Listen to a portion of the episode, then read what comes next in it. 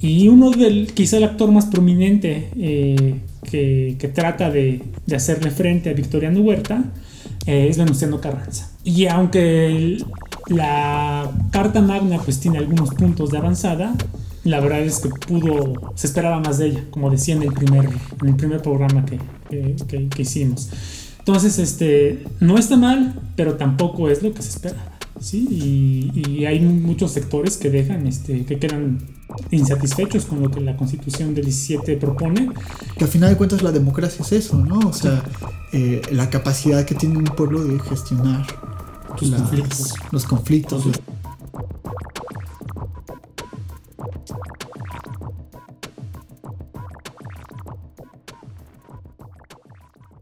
Bienvenido Paco a este nuevo video del de podcast Parresia. ¿Cómo estás? Muy bien, eh, disfrutando bastante la tarde. Muy buena plática la que acabamos de tener y seguramente ahorita vamos a seguir también con algo bastante delicioso para el público. estábamos platicando de otras cosas y ahí nos perdimos. Pero estamos de vuelta y eso es lo importante. Pero ya volvimos a prender la cámara para grabar. este, y habíamos hablado de... Bueno, perdón, antes eh, me gustaría darte un pequeño espacio para que te presentaras, para quien puede no conocerte o que no haya visto los videos. Igual pueden ver los, los dos videos anteriores que grabamos. deberían de hacerlo. Ah, bueno, eh, soy Francisco Corona Flores, Paco Corona para los amigos. estudié la licenciatura en Humanidades en UPAEP y posteriormente eh, una maestría en Historia y Patrimonio en, en un consorcio de la Unión Europea eh, que está conformado por las universidades de París, Panteón Sorbonne, eh, de Padua y de Y bueno, hoy estamos, hoy estamos en la Revolución Mexicana, ya comentamos varias cosas al respecto y vamos a seguir con ese tema. Perfecto. Hablábamos como de las revoluciones, la diferencia entre pueblos y entre pueblo, población, ¿no? Y también hablábamos de cómo impactó la, la Revolución Mexicana en México de hoy. Y eh, un poco la transición entre eh, Porfirio Díaz, Francisco Madero y Victoriano Huerta. Llegamos como un poquillo por ahí con, con Carranza, que es cuando se genera este movimiento de constitucionalista. Y me gustaría como que explicaras como esto, ¿no? Cómo surge ya propiamente esto de la, de la constitución y cómo se plasma. Eh, qué conflictos tuvo para que se plasmara, porque sabemos que no fue, no fue fácil. Así, ya hablábamos la vez pasada que, bueno, a mí me da la impresión de que casi, casi por suerte tenemos una constitución, ¿no? Porque también por las intervenciones de Estados Unidos que, que se abstuvo de, intervenir en unas cosas, dices, gracias a eso también pudimos tener esta, esta oportunidad, ¿no? De, hacer una constitución. Sí, pues eso también, eh, creo que cada vez que empieza un punto digo que fue muy interesante, pero eh, este punto también tuvo mm, su parte eh, que vale la pena analizar, porque, a ver, la revolución generalmente la dividen los historiadores en, como en tres fases, ¿no? Está la que le llaman la revolución maderista, que es justo como estos primeros años en los que el protagonista es Francisco Madero. Luego hay una que le llaman la revolución de eh, la revolución huertista, que es cuando se tratan estos años entre el 13 y el 14, en los cuales Victoriano Huerta da el golpe de Estado y está en el poder. Y luego viene el periodo que es un poco más extenso, que usualmente se le conoce como Revolución Constitucionalista, y que comienza en 1914. Y ese es en este año el que quiero comenzar y marco esta división porque quiero que, quede claro como en qué años vamos a, desarrollar lo que vamos a contar.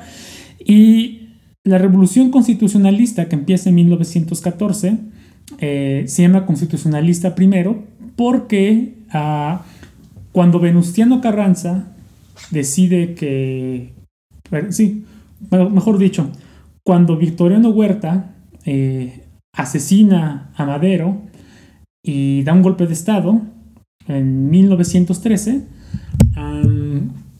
de inmediato pues hay algunos actores regionales que empiezan a movilizarse para tratar de restablecer eh, el orden y la democracia, ¿no? O sea, la democracia que, a través de la cual Madero gobernaba. Y uno del, quizá el actor más prominente eh, que, trata de, de, hacerle frente a Victoriano Huerta eh, es Venustiano Carranza. Entonces, él en marzo de 1903, es decir, como un mes después de que Victoriano Huerta da el, golpe de Estado, eh, él era gobernador de, Coahuila y él decide pues, levantarse en armas, proclama un plan, o sea, una hacienda que se llama la Hacienda de Guadalupe, ahí en Coahuila, y proclama él y unos de sus hombres eh, el plan de Guadalupe. Entonces, eh, lo que él buscaba a través del plan de Guadalupe era tratar de vuelta, em, digamos, el regimiento de la constitución, ¿no? Entonces, por eso es que a este periodo se le llama constitucionalista. Y él va a llamar, además al ejército que se va agrupando en torno a su figura, ejército constitucionalista, ¿sí? porque tenía esta idea de que él estaba peleando para volver a, restaurar la democracia que, emanaba de la Constitución y que era una Constitución que Victoriano Huerta había, había violado. Ahora, comento esto porque para 1914, es decir, un año y unos meses después de que, la, de que Victoriano Huerta ha dejado la, el poder, eh, pues de repente el país se queda sin cabeza, ¿no? O al menos sin una cabeza única y visible. En el plan de, Guadalupe, que un año antes proclama eh, eh, Venustiano Carranza, pues entre todas las cosas que él, que enuncia allí dice que, se levanten armas para, para sacar del poder a Victoriano Huerta.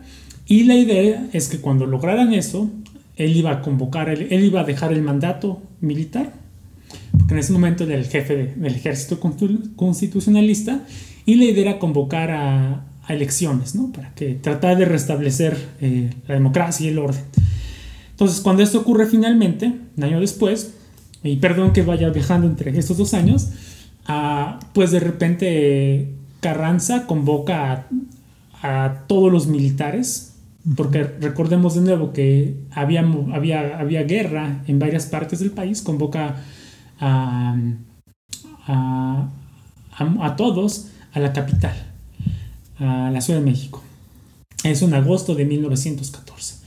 Pero de inmediato, pues, el temor de muchos eh, revolucionarios era que Carranza quisiera perpetuarse en el poder y que quisiera que, él, que los demás validaran su mandato.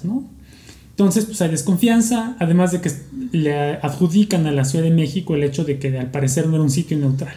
Entonces hay mucho conflicto y entre agosto y octubre de ese año, de 1914, ya con Huerta fuera del poder, pues empieza a buscarse qué se va a hacer, ¿no? O sea, cómo vamos a organizar el país. Y al final, tras ver esta parcialidad de la Ciudad de México como punto de reunión, lo que se decide es eh, buscar que todos los revolucionarios, que todas las facciones, se congreguen en un punto neutral. Y el punto que eligen es eh, la ciudad de Aguascalientes.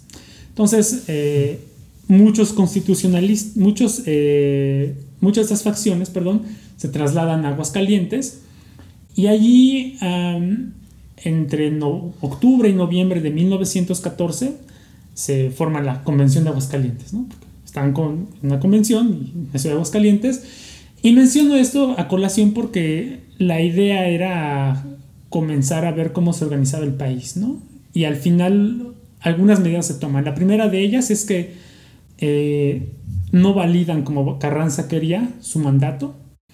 Carranza se molesta eh, y ese es el punto de partida para que empiece, digamos, otra fase armada. O sea, paró la, la guerra unos meses y empieza una fase armada que va a tener su primer punto de importancia a final de ese año, a final de 1914. Y de ahí de este momento es donde, viene esa, esa icónica imagen de eh, Emiliano Zapata, de Francisco Villa sentados en, en, la famosa silla presidencial, ¿no?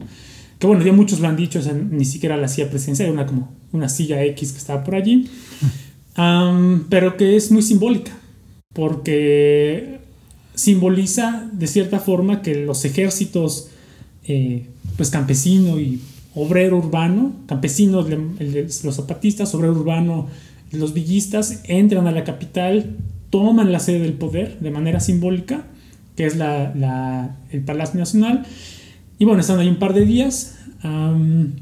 y después, en el año siguiente, en 1915, pues es un año en el cual se recrudece la violencia nuevamente entre el ejército constitucionalista que busca eh, hacerse con el poder y el control e imponer su visión de, la revolución, principal, contra principalmente eh, el zapatismo y el villismo. ¿sí? ¿Y también el orosquismo, no? El orosquismo en, Chihuahua, sí. Y bueno, el resultado de esto es que eh, pues cada una de estas tres facciones va a tener un plan, ¿no? va a tener una idea de qué, qué quiere hacer con el país. pero para 1917, pues ya es, eh, eh, perdón, para 1916, pues ya va siendo claro que el ejército que está ganando la guerra es el constitucionalista. ¿sí? Villa es derrotado en 1915, se retira a su hacienda, en, me parece que en Parral, en Chihuahua, aunque no estoy seguro. los zapatistas se quedan en Morelos y el constitucionalismo empieza a tomar más vigor. Y lo que hace eh, Venustiano Carranza para tratar de ganarse adeptos de estos dos movimientos, que tenían también sus programas políticos y sociales, es tratar de, muy mal dicho, de copiar algunos de estos. ¿no? Por ejemplo, uno que es tal vez el más conocido es, como sabemos, los zapatistas tenían la reivindicación hacia las tierras. ¿no? Y esto es porque Morelos, para ese momento, para el momento en que empieza la revolución y que ellos deciden levantarse en armas, pues estaba prácticamente totalmente ocupado por, por hacendados que producían azúcar. ¿no? De hecho, Morelos me parece que era el segundo productor mundial de azúcar. Lo cual suena muy bien hasta que piensas que pues, todas esas tierras fueron paulatinamente durante el porfiriato siendo usurpadas por los hacendados a los pueblos. Este, entonces ellos se levantan armas porque simplemente ya no hay tierras que ellos puedan sembrar, porque todas han sido acaparadas por los hacendados. Hay algunos relatos de que a veces ya ni siquiera tenían dónde enterrar a sus muertos, porque no, había espacio. Bueno, pero los zapatistas se quedan allí, tienen esa reivindicación de las tierras y muchos del campesinado de la región en torno a Morelos, el sur de Tlaxcala, el, sur de Puebla, Tlaxcala, que tienen problemas más o menos similares, eh, pues se sienten atraídos por la reivindicación que el zapatismo ofrece hacia las tierras. Y lo que hacen los carrancistas es intentar copiar eh, ese programa político para atraer a esta gente que, digamos, puede sentirse atraída por Zapato o el zapatismo a su movimiento.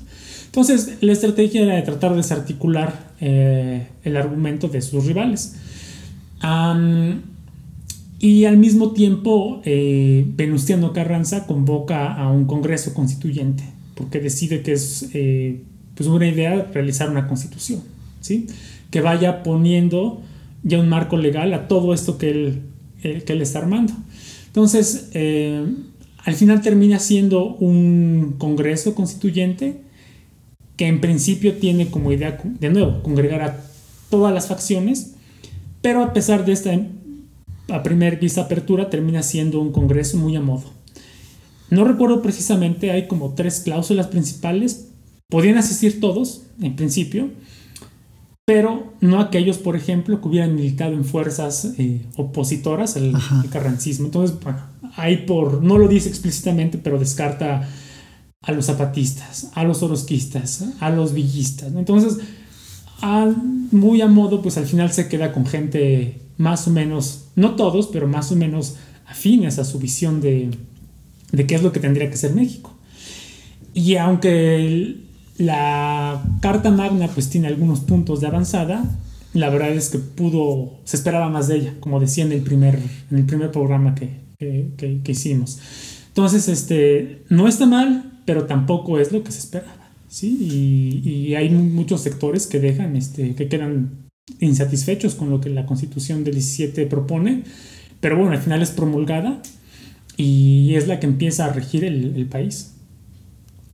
Desde entonces. Desde entonces hasta ahora. Y bueno, muchos actualmente eh, pues dicen que habría que escribir otra. Yo la verdad no sé, no soy jurista.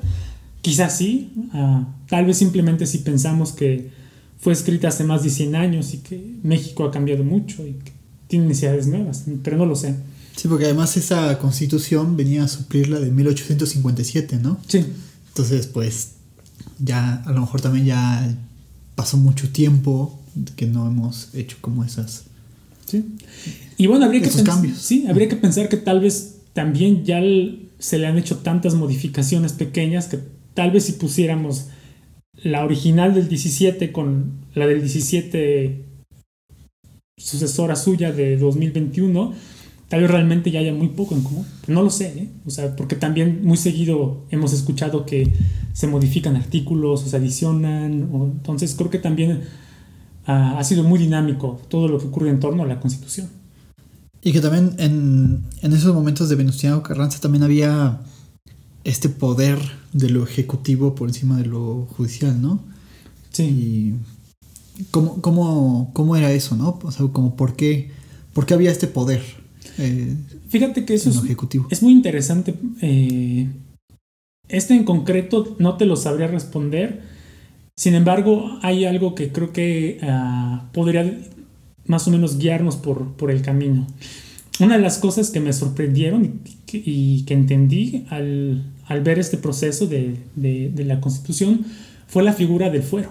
Entonces, eh, casi siempre, por ejemplo, a quienes vivimos en este siglo, escuchamos el fuero y nos parece que el fuero que tiene, por ejemplo, no sé si lo tenga, porque me parece que lo iban a eliminar, que tienen los diputados o los senadores, eh, pero casi siempre actualmente parece un sinónimo de corrupción, ¿no? Parece que es un sinónimo de, de una carta abierta, de un cheque en blanco, de que puedes hacer lo que sea y tienes el fuero y ah, no te pasa nada.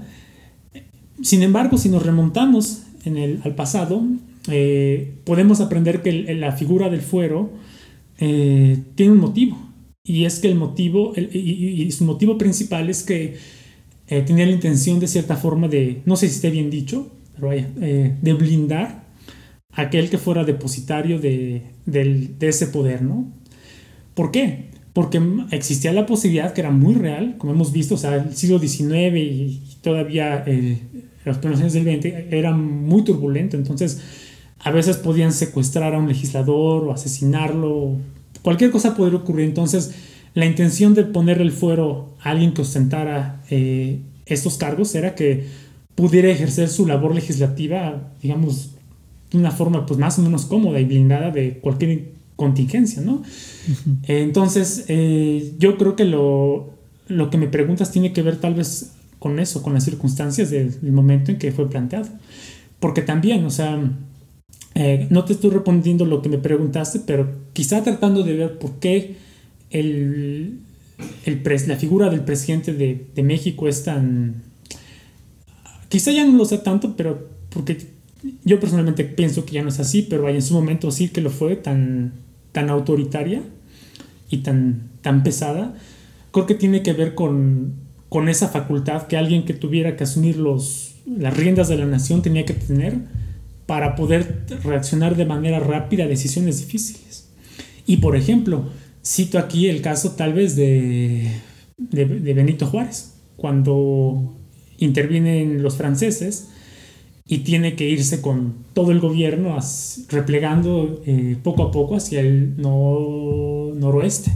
¿sí? O sea, tal vez si hubiera sido un poder más vertical, quizá en la práctica hubiera sido útil para otras cosas, pero tal vez una reacción tan rápida hubiera costado más, ¿no? Entonces tal vez tiene que ver con eso, ¿no? Tener la facultad de, de, este, de poder actuar con una velocidad, porque, y ahí hay que pensar, el siglo XIX lo demandaba, ¿no? O sea, Claro. Actualmente, pues también tenemos la tecnología que permite cierta inmediatez, pero ahí tal vez, no sé, si te mandaban un telegrama o llegaba una carta a caballo y te decían, oye, este, nos están invadiendo, ¿no? O sea, tienes que tomar las decisiones ahí, quizá no puedas consultarlo con los demás ministros, ¿no? Entonces, pues tienes que tener todo ese poder, ¿no? Para poder maniobrar. Es lo que se me ocurre.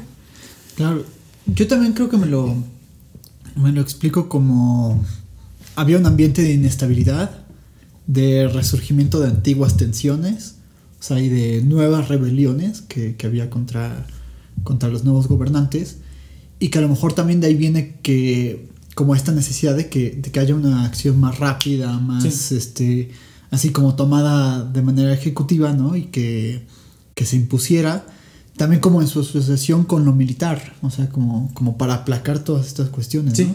sí, Y que después a lo mejor ya cuando, cuando hubo este, por ejemplo, Álvaro Obregón que, que empezó con esta pacificación de decir así como, y si dejamos de estar peleando contra los rebeldes y lo mejor los integramos, este que también coincide con, este momento en el que el Poder Ejecutivo como que ya...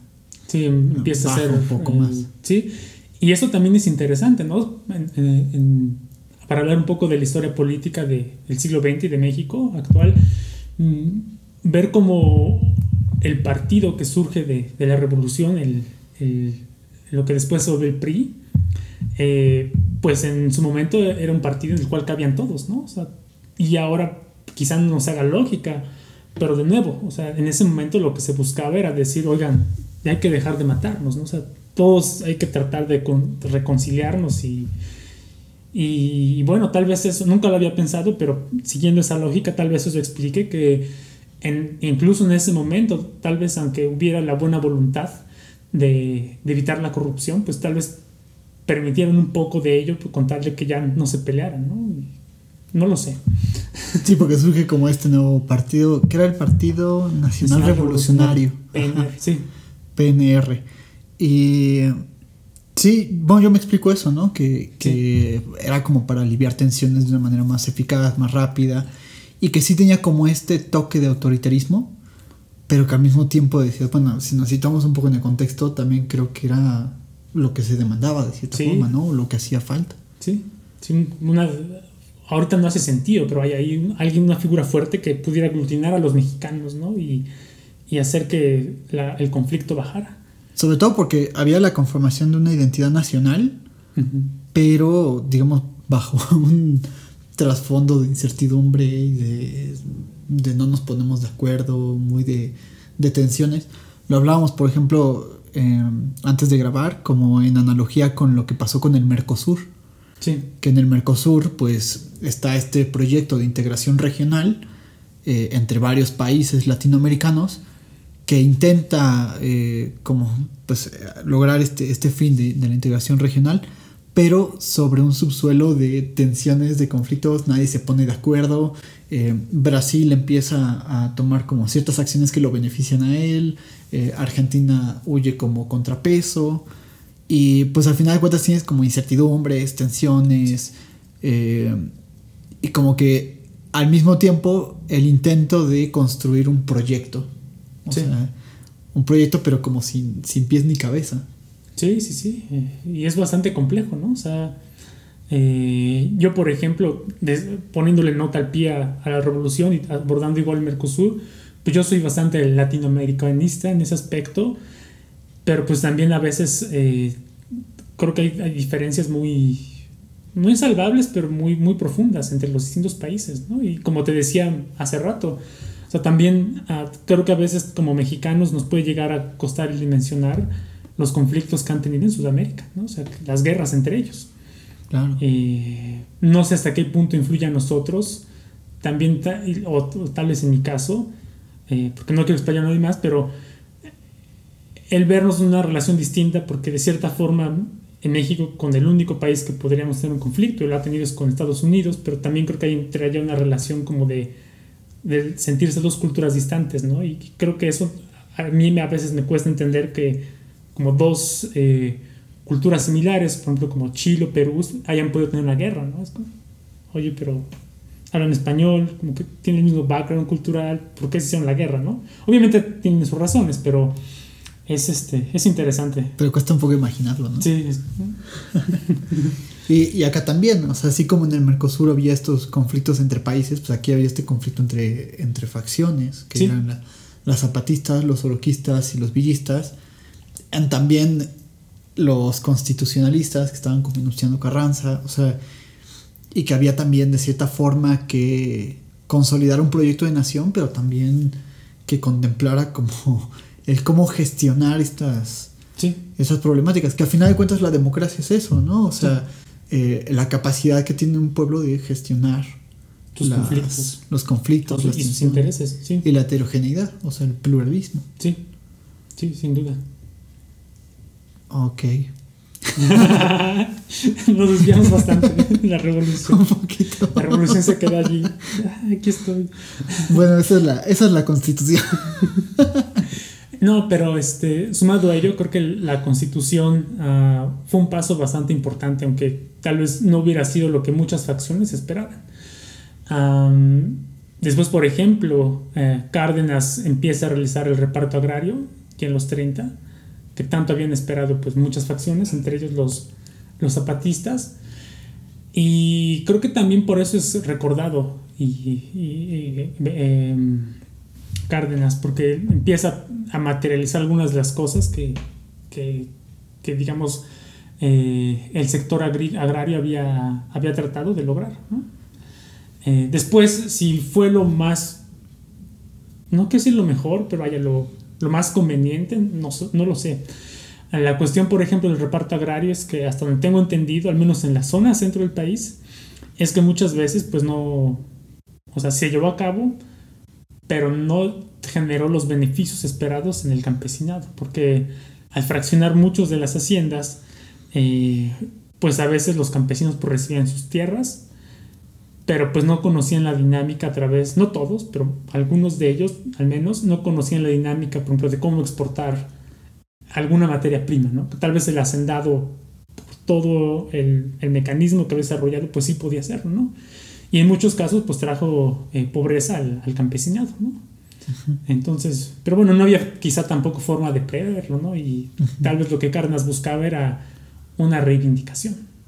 Claro, porque además, por ejemplo, en Madero había como, era una revolución movilizada por la clase media urbana. Sí. Y aquí tenemos como también una, una revolución movilizada por eh, por los sectores populares y que tenía como esta intención de también integrarlos y pacificarlos y dar y responder también a sus demandas que creo si no me equivoco que eso se fortalece más con, con Álvaro Obregón que con Carranza no pero pero que ya empieza como a ver estos inicios de conciliar las clases medias urbanas con los sectores populares. Que eso es bien interesante, porque si lo piensas, ah, creo que todo el tiempo los humanos estamos bajo esa dinámica. O sea, quizá todos queremos cambio y todos queremos mejorar, pero quizá cada quien conceptualice diferente ese cambio, ¿no? Y, hay sectores que tienen demandas muy específicas.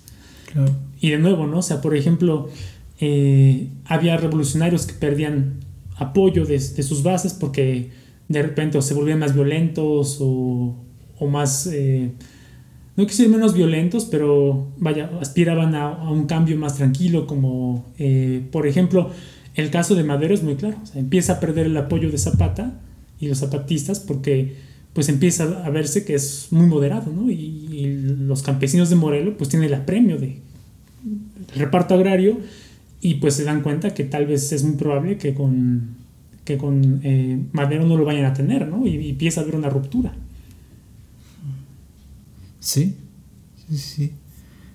Pues muy, muy interesante todo esto. Este, volvimos a llegar a los 27 minutos.